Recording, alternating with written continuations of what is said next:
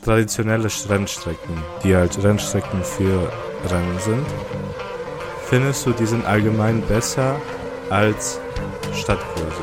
Weil er hat ja jetzt nicht mal alle Upgrades bekommen. Das große Upgrade hat er bekommen, aber ähm, ein Update, was Lando hat, hat ihm ja sogar noch gefehlt.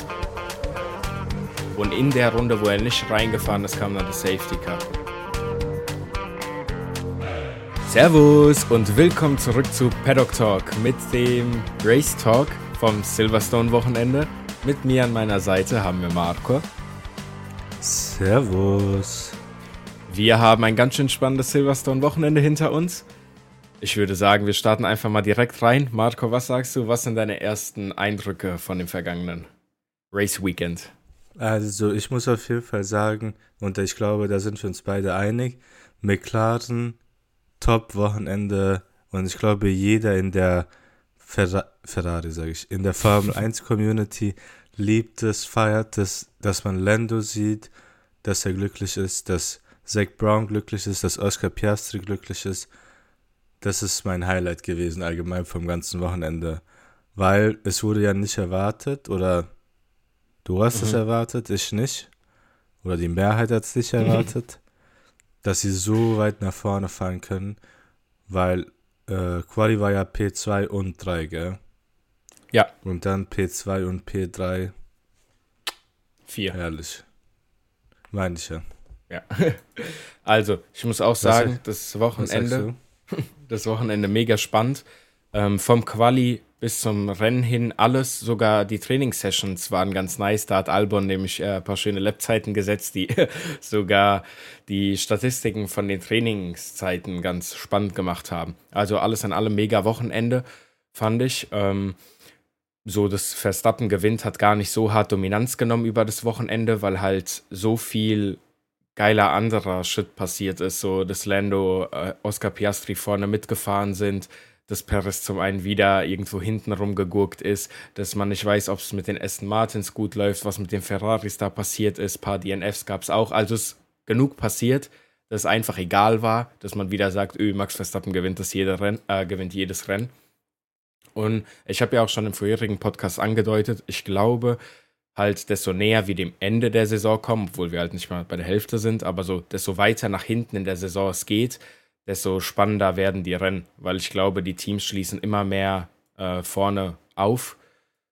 Und wenn wir jetzt auch einfach mal Red Bull, gut, wir sagen, die gewinnen das alles diese Saison, aber jetzt auch unabhängig von Red Bull, das ist ein richtig spannender Kampf zwischen den anderen Teams, weil man einfach nicht, man weiß einfach gar nicht, wer das beste zweite Team ist, weil Mercedes, die liefern zwar konstant ab, aber die sind jetzt nicht so, dass man sagt, okay, die sind fixer zweiter Platz. Dann Ferrari hat manchmal ein gutes Wochenende, dann hat Aston Martin gute Wochenenden gehabt. Jetzt sehen wir auf einmal die McLaren äh, letzte Woche mit Lando, diese Woche mit beiden, spielt auf einmal auch ganz vorne mit. Also muss ich wirklich sagen, das kann schon sehr spannend werden bis zum Ende der Saison hin. Vor allem, wenn dann die heißen Rennen wie Brasilien kommen. Ja, ich glaube, ich glaube, im letzten Podcast haben wir darüber gesprochen, dass eigentlich gar nicht mehr die Frage ist, wer gewinnt das Rennen, weil das ist eigentlich klar, sondern die Frage ja. ist, wer wird Zweiter. Und so wie du gerade gesagt hast, das ist halt einfach geil, dass da zurzeit einfach vier Teams gibt, oder? Ja. ja. McLaren, Ferrari, Mercedes, Aston Martin, die theoretisch alle da schon mal standen jetzt. Und ich finde einfach, ich weiß nicht, ich habe irgendwo mal aufgeschnappt, ich glaube, das war auf Twitter oder irgendein Podcast oder so, was ist deine Meinung? Weil wir haben ja gesehen jetzt ähm, Silverstone und A1-Ring oder Red Bull-Ring halt, wie er jetzt heißt. Ähm, traditionelle Rennstrecken, die halt Rennstrecken für mhm. Rennen sind. Findest du, die sind allgemein besser als Stadtkurse?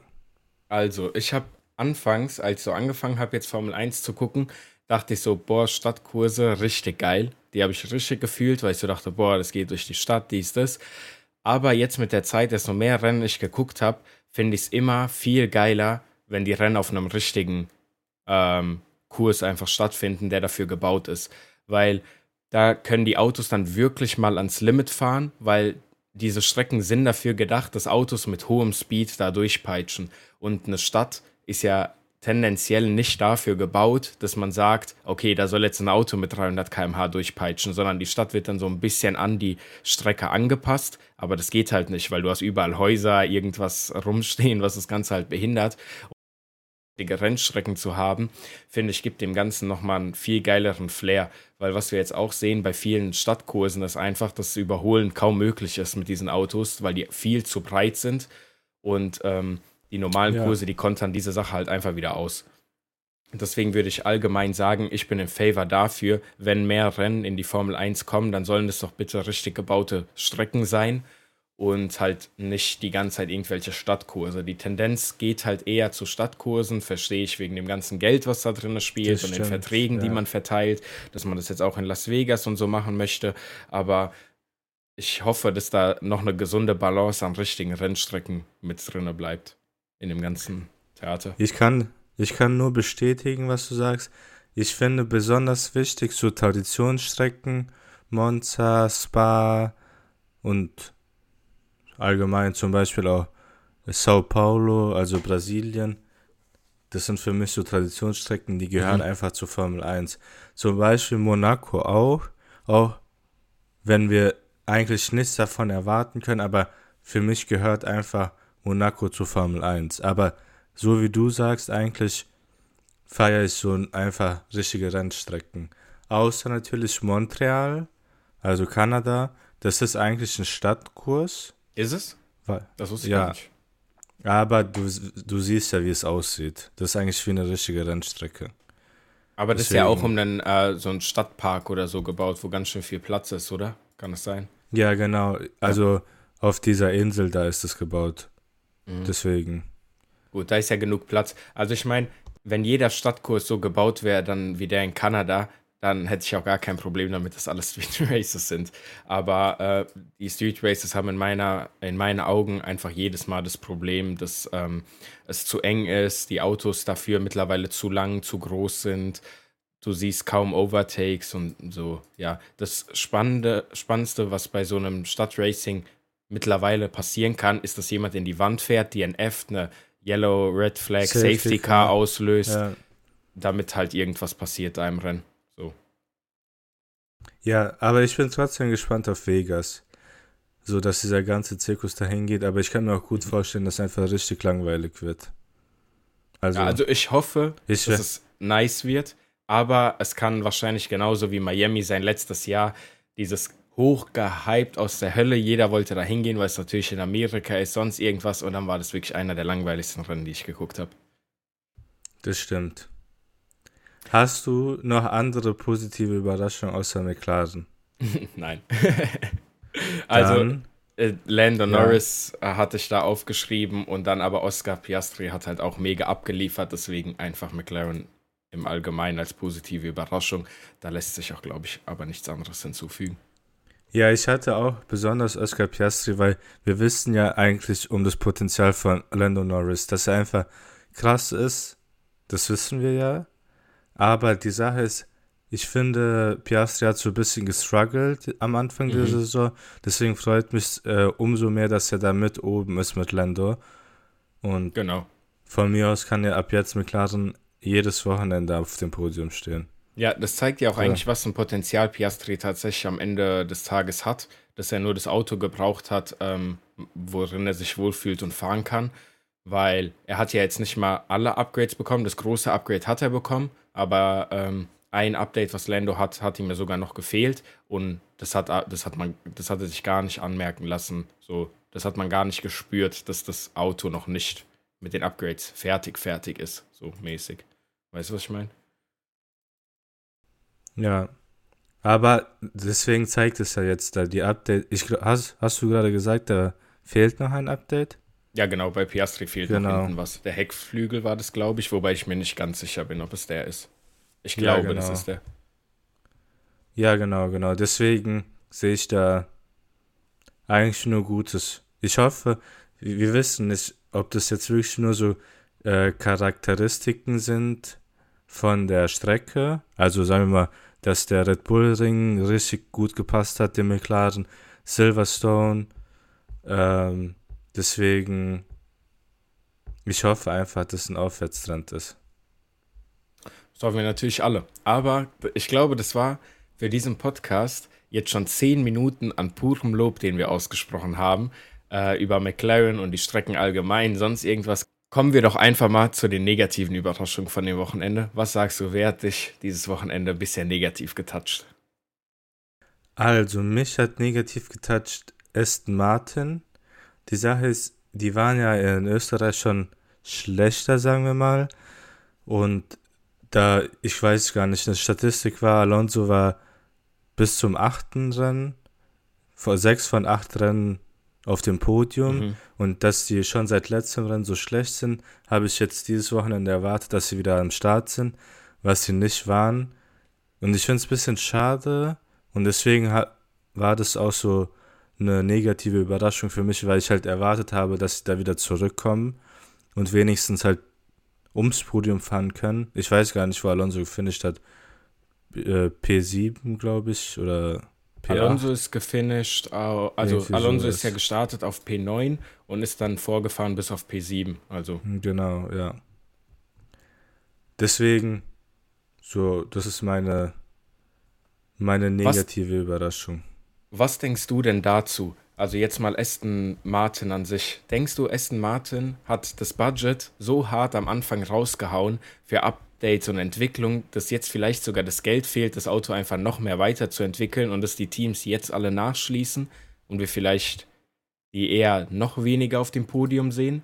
Oder denkst du, das ist einfach nur so eine Dry-Phase, was die gerade haben? Ich glaube, ich habe das Gefühl, es liegt nicht am Geld, sondern mit den Updates hat es, glaube ich, zu tun, dass sie einfach die Teams um, also Mercedes, McLaren, dass die halt da einfach mit den Updates stärker geworden sind im Vergleich zu, zu mhm. Aston Martin. So, ich denke, das ist so die größte Baustelle bei denen. Weil anders kann ich mir das nicht erklären. Dass die nicht wissen, wie die das Auto weiterentwickeln sollen, meinst du? Also, oder dass die Updates nicht genau, so gut klappen, dass, wie die sich das dass, vorgestellt haben. Genau, ich denke, dass die Updates dann nicht so gut klappen oder vielleicht einfach noch nicht genug Updates fertig sind. Genau. Ich, mhm. also mhm. anders kann ich mir nicht vorstellen, weil ich denke, was das Geld angeht, wir haben ja die Cost Cap und ich denke nicht, dass die da auf einmal das ganze Geld einfach rauswerfen und dass da niemand drüber steht und sich das anguckt und sagt, ey, jetzt nicht so viel Geld ausgeben ich denke, das ist viel, also besonders Direkt das Geld rausgeballert, äh, weil man am Anfang viel Sponsoring und sowas haben wollte und dann am Ende sagen, ja, das war's jetzt leider. also ich denke auf jeden Fall, da ist es alles gut geplant und das Geld wird ja auch eigentlich für die Entwicklung für nächstes Jahr auch mhm. benutzt. Deswegen denke ich da einfach mit den Ab. Ich, ich weiß nicht, vielleicht liegt einfach dem Auto die Strecken nicht, die jetzt zuletzt waren. Und wenn wir dann wieder so eine Strecke bekommen mit eher so langsameren Kurven und nicht Highspeed-Kurven, wie wir das hatten in Österreich und in Silverstone, wird vielleicht wieder Alonso aufs Podium fahren. Weißt du? Ja. Deswegen, ich weiß gar nicht, welches Rennen war das? Nummer 10? Nummer 10? Nummer sein? 10. Das kann sein. Ja. Deswegen, ich habe irgendwie das Gefühl, auch wenn wir schon 10 Rennen gesehen haben, und so McLaren jetzt reingekommen ist und Lewis auf dem Podium war und jeder mal auf dem Podium war, so Alonso, Leclerc. Mhm. Ich habe das Gefühl, dass wir immer noch nicht so alles gesehen haben. Ja, was die Teams ich habe auch das Gefühl, da kann immer, jedes Wochenende kann irgendwas noch weiter passieren, was wir bis jetzt nicht gesehen haben. Aber das hat auch momentan so diesen Anreiz des, äh, des das hat momentan den Anreiz dieser Saison, dass man halt nicht so ganz weiß, wer wo letztendlich wirklich steht, weil irgendwie jedes Wochenende was anderes passiert. Genau. Was war denn deine negative? Hatten wir das schon? Was war nee, deine negative? also, ich habe bei mir aufgeschrieben, als negative Überraschung habe ich ein paar Leute aufgeschrieben, weil ich finde, dass meine erste negative Überraschung halt auch einfach keine Überraschung mehr ist. Wir haben natürlich wieder mal Sergio Perez mit dem Q1. Ähm, also weiß ich nicht, wie man das andauernd hinbekommt. Jetzt gar, das hast natürlich du auch außerhalb des Podcasts gesagt, aber es haben auch viele andere gesagt, dass Perez ja als erster über die Linie gekommen ist im Huch, einmal kurz, Siri hat sich eingemischt, dass Perez über die Linie als erster gekommen ist beim Q1 und deswegen jeder, der nach ihm die Laptime gesetzt hat, schneller war. Aber dann habe ich halt auch gelesen, was mir vorher nicht bewusst wurde, dass der äh, Albon im Williams, ich glaube es war Albon, kam auch direkt nach Perez über die Linie. Der hat das Auto aber sofort in die Top 10 geschoben und nicht so wie der Perez da unten irgendwo rumgegurkt dann, damit er im Q1 ausscheidet. Deswegen ihn erstmal allgemein so als negatives Statement von dem Wochenende. Ob es jetzt eine Überraschung ist, sei mal ganz dahingestellt. Hast du, da hätte ich, ähm, kurze Frage. Hast du das Interview von Helmut Marko gesehen mit den Sky-Reportern? Wenn nicht, dann erzähle ich dir kurz, was da passiert ist. Du meinst da, wo er gesagt hat, irgendwie, solange er nicht so fährt wie Nick de Vries, ist alles gut? Nee, das meine ich nicht. Aber Sondern, warte kurz, warte. Ja. Ich wollte nur sagen, was das Quali angeht, er hat sich ja in dieser letzten Runde, war er ja in Top 10. Aber zum Beispiel das, was du meintest, ich glaube, er war dann auf P5, also sagen wir so eine Minute zum Ende oder wann er über die Linie gefahren ist. Und Norris, äh, Albon war eine halbe Sekunde vor ihm. Wo er, also der ist ja direkt über, äh, nach Paris drüber gefahren. Deswegen, ich finde einfach nicht, also er hätte auf jeden Fall schneller fahren können. Also ich sehe bei ihm die Schuld, aber vielleicht auch ein bisschen bei Red Bull, dass sie ihn so als erstes da rausgeschickt haben. Aber jetzt ist die Frage, es kann auch gut sein, dass er selber gesagt hat, hey, ich will als erstes raus, weil er spürt den Druck, er muss das machen, er will wieder nicht so Quali reinkacken. Weißt du, da ist halt die, die Frage, wer halt das beeinflusst hat. War das Team? Ja, also Perez einfach, deswegen einfach negativ, nicht Überraschung, aber negativ. Wen ich dann als negative Überraschung genommen habe, das sind alles keine Überraschungen, die ich drin habe. Ich habe hier noch stehen, Haas als Team allgemein, weil bei Magnussen war ja der Motorschaden und Hülkenberg, da weiß ich auch nicht ganz. Der hatte nicht so wirklich den Speed im Auto, aber ihm wurde auch am Anfang der Flügel kaputt gefahren, deswegen hat er auch direkt einen Pitstop am Anfang verloren. Auch ein bisschen enttäuschend so vom Haas-Team allgemein dann. Und Ferrari, gut, ist auch keine Überraschung eigentlich, dass man das jedes Mal irgendwas auszusetzen gibt. Aber vom Quali von P4 und 5 auf im Rennen P9 und 10 zu fahren, ist halt schon absolut harter Take, den man da so nehmen muss. Vor das allem stimmt, Science, ja. Das habe ich mir extra aufgeschrieben, weil ich es jetzt in der Wiederholung nochmal gesehen habe, wie krass das ist. Also, dass er sich da einfach komplett von Perez und Albon hat hops nehmen lassen. Er ist da innerhalb von einer Lap auf P, von P7 auf P10 zurückgefallen. Das ist schon sehr, sehr heftig. Ähm, natürlich hatten die auch wieder Unglück mit der Strategie, dass sie dann halt reinkommen und dann das Safety Car und dann hier, da, dies, das.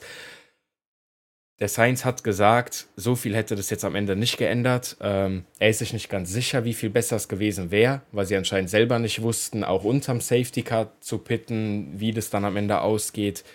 Aber ja, alles in allem halt einfach wieder kein Wochenende, was man sich für Ferrari wünscht, ne? Auf jeden Fall auch da, ich kann mir auch nicht vorstellen, da, also meiner Meinung nach sah es so aus, als wäre das Auto auch da nicht auf 100 Prozent, besonders wo er halt da überholt wurde von Leclerc und am Ende noch, äh, ich glaube, Gasly ihn attackiert hat, da konnte er sich aber nochmal verteidigen. Deswegen allgemein für Ferrari wieder nicht so starkes Wochenende nachdem halt letztes Wochenende die aufs Podium gefahren sind. Oder Leclerc aufs Podium gefahren ist. Ja, finde ja. ich auch. Genau. Wer, wo ich gerade ein paar Schäden angesprochen habe, wir können ja einmal kurz durchgehen, wer da alles ein bisschen Pech mit seinem Auto hatte. Also Hülkenberg, ihm wurde ja direkt ähm, in der ersten Lap der Frontflügel kaputt gefahren, der war ja dann gezwungen zu pitten, ist dann halt auf 13 noch am Ende geendet man weiß halt nicht, was drinnen gewesen wäre, wenn es jetzt nicht so gelaufen ist, wie es gelaufen ist, aber er sitzt halt immer noch in einem Haas und jetzt nicht in irgendeinem Top-Auto, deswegen kann man schon vermuten, dass er da richtig ist, wo er auch geendet ist, plus minus drei Plätze oder so. Dann hatten das wir einmal Alpine. Die hatten noch richtig Ocon. unlucky Wochen, äh, Wochenende, ja. genau. Ocon anscheinend ein Hydraulikfehler. Ocon hat dann später auch gesagt, das Auto musste gestoppt werden, sonst wäre es in Flammen aufgegangen ja, äh, was soll man dazu sagen? Warte, wir, wo wir gerade auch bei Haas waren. Es mhm. war ja nicht nur unlucky der Hülkenberg, sondern das genau. Auto von Magnussen ist ja in der, im Quali hops gegangen und dann ist es noch äh, ah, vergessen. Flammen aufgegangen im Rennen. Das, das hat ja das Safety Car ausgelöst. Und ah, ja, ja. deswegen auch, auch bei ähm, auch bei Haas ein Wochenende zu vergessen. Wie ja, bei Alpine. Also Magnussen en Engine-Schaden, da muss halt komplett, äh, kompletter Motor nochmal jetzt kommen für die nächsten Rennen. Ja, wie gesagt, Ocon Hydraulikfehler. Gasly hat sich die Aufhängung kaputt gemacht, als er da gefahren ist. Viele Leute, die ein ganz schön unlucky Wochenende hatten. Bottas zum einen, hast du das mitbekommen? Bottas ist ja eigentlich auf P15 ja. gestartet. Er ist ins Q2 ja. gefahren, aber im Q2 hat keine Ach so, ja, ja, gesetzt, das habe ich mitbekommen. Ja, weil ja, einfach zu wenig Auto. Sprit. ja. Ja, da Alpha Tauri zu wenig Sprit ins Auto geladen, halt nicht Bottas Alfa Romeo. Schuld, äh, Alfa Romeo, ja. ähm, zu wenig Sprit ins Auto geladen, sowas darf halt eigentlich echt nicht passieren. Mhm. Deswegen schon so lucky, wie das Wochenende für einige Leute war, wie McLaren, so unlucky war es halt einfach wirklich für andere. Also wir haben so einen richtigen Kontrast in dem Rennen. Ich muss auch sagen, es gab ein, ein äh, so ich fand allgemein das Rennen geil, weil es gab viele Battles, aber es gab auch einige so Berührungen allgemein. Äh, ich weiß gar nicht, ich glaube Gasly gegen Stroll war der Kampf, da wo sie sich berührt haben oder wo einfach Stroll den Gasly von der Strecke gerammt hat und Gaslys Aufhängung gebrochen ist. Äh, dann Perez, wo er über Hülkenbergs Flügel ge gefahren ist. Und auf, der, auf dem Weg in die Box hatte, glaube ich, Hülkenberg noch mit irgendjemandem Kontakt. Es kann gut sein, dass mit, mit De Vries war, aber. Das weiß ich tatsächlich gar nicht. Das muss nicht stimmen. Deswegen, ja, so wie du sagst, McLaren absolut lucky, würde ich sagen. Und einige Charaktere einfach unlucky. Ja, also was man zu McLaren sogar noch sagen kann, Oscar Piastri ist ja am Ende P4 geworden. Hm, hätte, hätte er nicht so Unglück mit seiner Strategie gehabt, wäre er, glaube ich, sogar im P3 drin gewesen. Weil er genau. ist ja genau. gerade reingegangen, hat die Reifen gewechselt. Ich glaube, eine Lap oder zwei später kam das Safety Car raus und dadurch hat halt Hamilton diesen richtigen Sprung nach vorne gemacht. Hm, der hat da richtig profitiert von. Aber an sich, ja, McLaren Der hat nicht während Safety Car gepittet, weil der ist vorher auf die Harten gegangen, ähm, vor Lando. Und dann wurde Lando sogar in die Pit gerufen. Und dann ist Lando aber nicht in die Pit gefahren. Und in der Runde, ah, wo er ja, nicht ja, reingefahren ja, ist, kam dann genau. das Safety Car. Genau, genau, genau. Deswegen da auch nochmal ein bisschen Glück gehabt am Ende. Genau. Mhm. Und nicht nur das, sondern es war ja im Endeffekt, die sind ja beide auf Hart gewechselt. Genau. Und vielleicht war Hart nicht wirklich die beste Entscheidung. Jetzt ist halt die Frage, wie lange hätten die Softreifen gehalten, wenn beide auf Soft gegangen wären? Weißt du, was ich meine? Ja, ähm, deswegen, das habe ich auch nicht ganz verstanden. Bei allen anderen haben die Softs ja richtig gehalten, aber anscheinend scheint der McLaren ein richtiger Reifenfresser immer noch zu sein, weil der Renningenieur sogar meinte, als Lando gefragt hat, was sind unsere Optionen, äh, wie sieht der Harte aus, wie sieht der Softe aus, hat der Renningenieur gesagt, der Harte sieht absolut schrecklich aus, aber das ist die beste Option, die wir haben. Ah, so. das habe ich nicht mitbekommen. Genau, das war auf dem Teamradio ja. von Lando, hat er gesagt, wie sehen die Harten aus? Meinte er, ja, sind scheiße, aber wir haben keine bessere Option. ja, ich, hätt, ich hätte noch so Honorable Mentions. Du kennst Martin Brundle, natürlich, mhm. der für Sky UK diesen Grid, Grid Walk macht. Ja. Und äh, jetzt war Cara Delevingne, ich glaube, sie ist Model oder so. Und ich weiß gar nicht, ob du das mitbekommen hast, ob du da schon Formel 1 geguckt hast. Es gab, vielleicht war das sogar letztes Jahr Miami Grand Prix, wo er irgendjemanden interviewen wollte, so amerikanische Star, Megan Thee Stallion oder so. Und mhm. so ihre Bodyguards haben dem gesagt, ey, geh mal weg und so, was willst du, die, gibt kein Interview. Und dann hat auch die Formel 1 selber so die Regel eingeführt, dass die Promis, die im, also im Grid sind, vor mhm. dem Start, dürfen keine so Bodyguards haben. Mhm. Und jetzt war es aber wieder so, der ist hingegangen zu der, hat die gefragt, ja, kann ich mit dir ein Interview machen? Ich bin Martin Brundle von Sky UK, bla bla bla. dann sagt einer, der mit dir ist, wahrscheinlich so ein Freund oder so, mhm. äh, ja, sie will kein Interview machen.